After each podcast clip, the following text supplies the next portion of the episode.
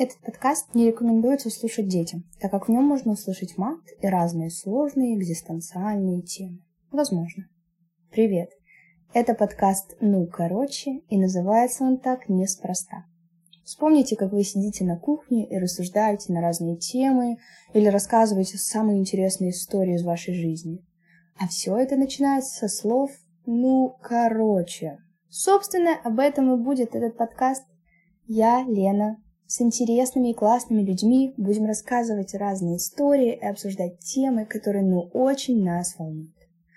В общем, этот подкаст о жизни и обо всех нас.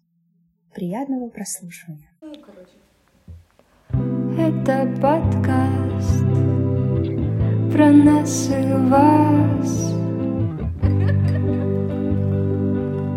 Ну, короче. Ну, короче.